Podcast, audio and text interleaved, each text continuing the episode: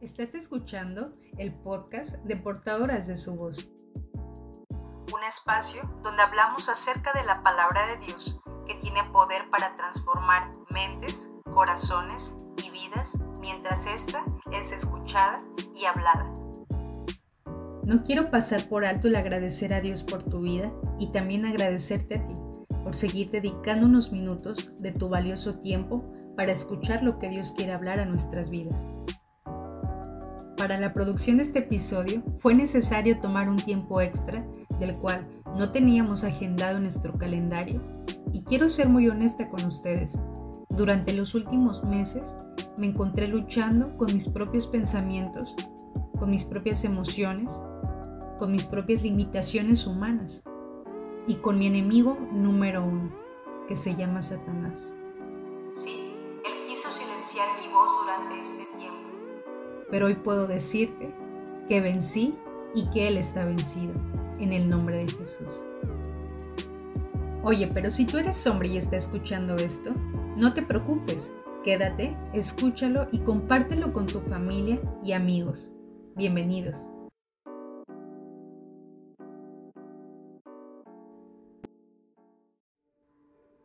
Después de una larga jornada de trabajo en casa, atendiendo a mi familia, y mientras mi hija al fin se había quedado dormida, me encontraba en mi sillón tomando un descanso.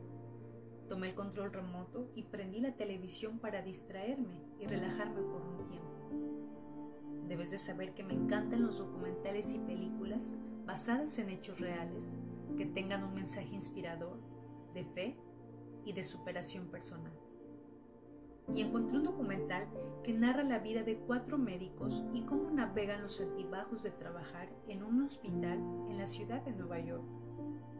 Quedé muy impactada al ver los testimonios de vida y las situaciones tan difíciles por las que pasan los médicos y pacientes.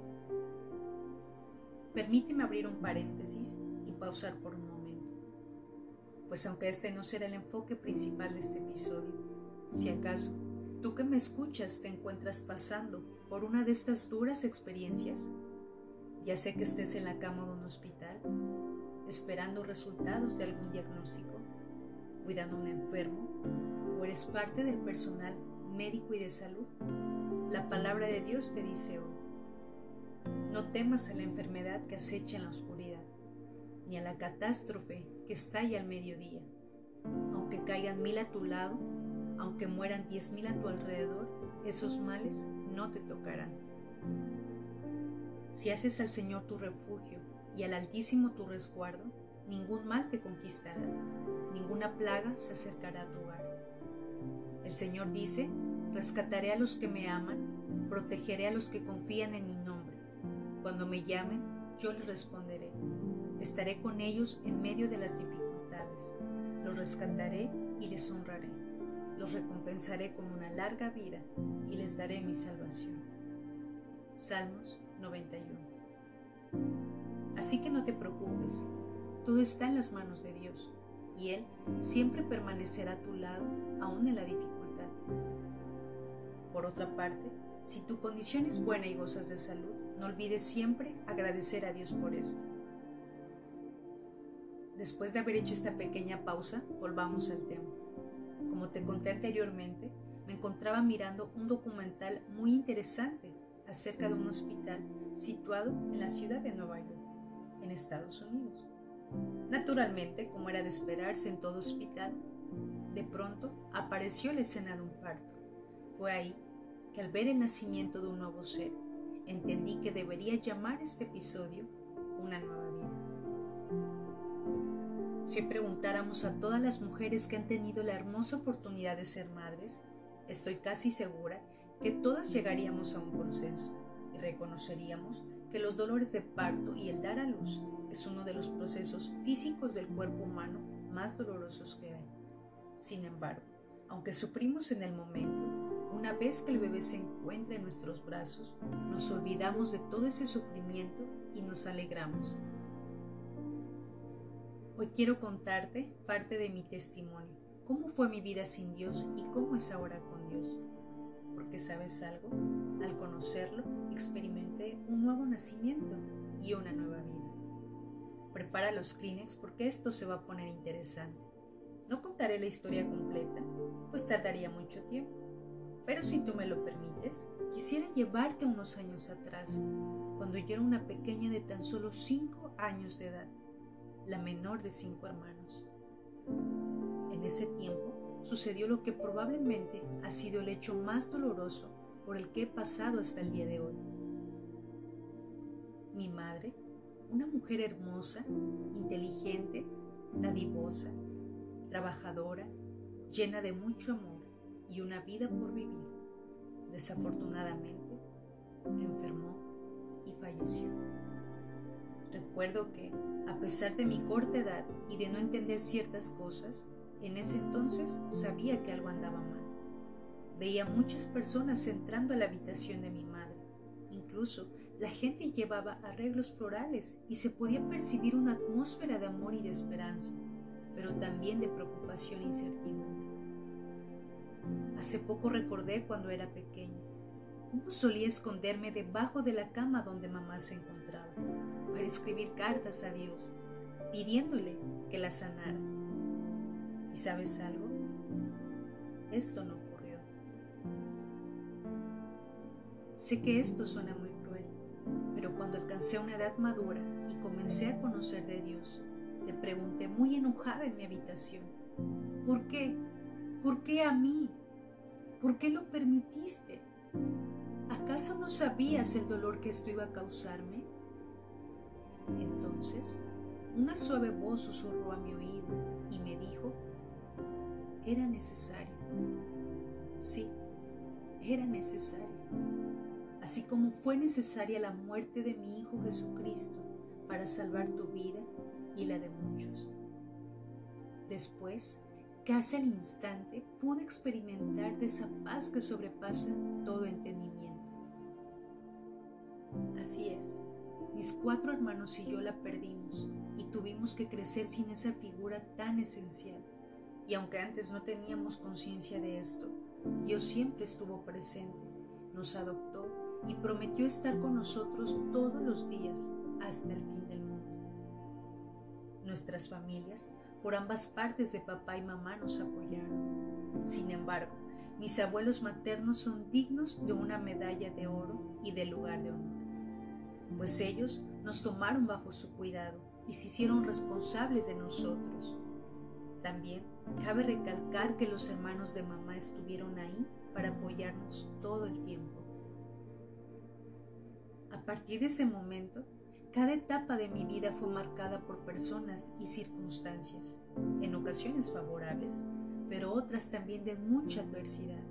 Y no es para sorprenderse, pues aquel que ha venido para matar, hurtar y destruir, intentó aprovechar la situación de vulnerabilidad en que nos encontrábamos, mis hermanos y yo, para orquestar una operación en nuestra contra y así fragmentar nuestra alma, dando cabida al dolor, la tristeza, la soledad, el enojo, la depresión, el rechazo, los pensamientos suicidas, etc. Pero no es para tener miedo, pues Dios está en control de todas las cosas, aún por encima del mal. Jesús dijo que ni un solo cabello de nuestra cabeza perecerá, pues al mantenernos firmes en Dios, ganaremos nuestra alma. Como te lo mencioné antes, ese enemigo del que hablamos y que vencido está, tratará de destruir todo diseño divino, la familia. Como institución, es uno de esos tantos diseños perfectos de nuestro Dios, quizá uno de los más importantes. ¿Por qué crees que hoy en día hay más familias rotas y más divorcios? Más niños abandonados y sin una figura de liderazgo, madres solteras y padres solteros, o personas del mismo sexo criando hijos. Porque la familia es la base de la iglesia de Dios. Si hay familias fuertes, entonces habrá comunidades fuertes y luego ciudades fuertes y así después naciones afirmadas. Pero esto no le conviene a Satanás y tratará de hacer lo imposible para destruir a las familias de este mundo. Es esta la razón por la que toda familia debe considerarse como imagen de Dios, ya que en sí misma es reflejo de la esencia de Dios, que es amor con todas sus características.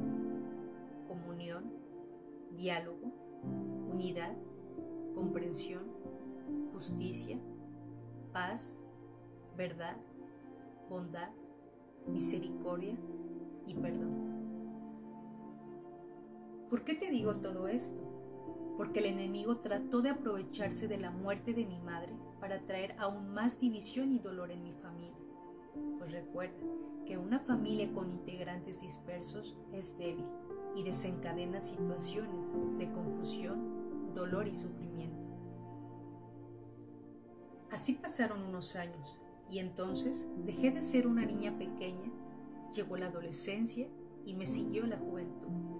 Etapas cruciales y hermosas en la vida de un ser humano, pero también muy difíciles para muchos de nosotros, pues durante este periodo nuestra personalidad termina de ser moldeada, se consolida nuestra conciencia y se afirman las raíces de nuestro sistema de valores morales y éticos, que seguramente nos acompañarán el resto de nuestra vida.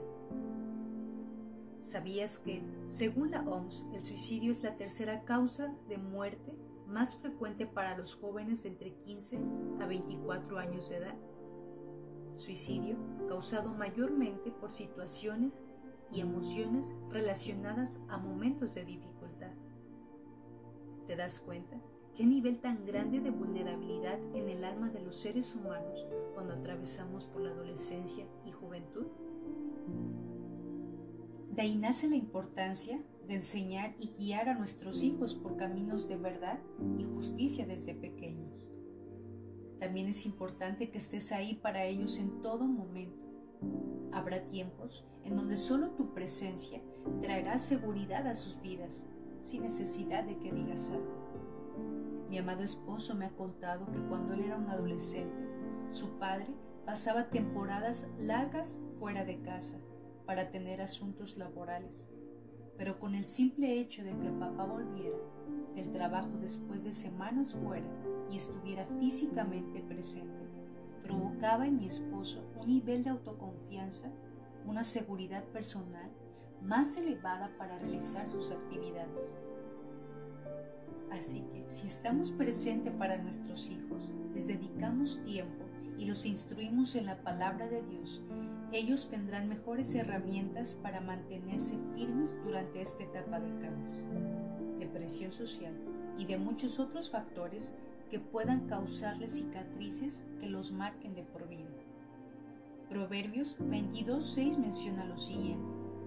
Enseña al niño el camino en el que debe andar y de grande no se apartará de él. Es también durante este periodo de vida en la que buscamos pertenecer y ser aceptados en ciertos círculos sociales. En ocasiones somos influenciados a creer que debemos cumplir ciertos estándares que nos llevarán a una felicidad o una vida perfecta, como lo vemos a través de series de televisión, redes sociales, etc. Sin embargo, en la mayoría de ocasiones son realidades falsas y simplemente es un mundo vacío y superficial. Así como muchos otros jóvenes, esta también fue mi historia. Recuerda que mis figuras paterna y materna no estaban presentes y durante mucho tiempo quise pertenecer y ser aceptada para compensar por la falta de afecto que había en casa. Me encerré en una burbuja donde solo las cosas que me interesaban formaban parte de mi mundo y todo lo demás lo veía sin importancia. Pero así como cualquier otra burbuja de jabón, la cual tiene muros tan delgados y frágiles, así llegó el día en que las paredes de mi mundo tuvieron que explotar y por fin me di cuenta que lo único que necesitaba era aceptación, identidad y amor. Si tú quieres saber cómo termina esta historia, no te pierdas el siguiente episodio.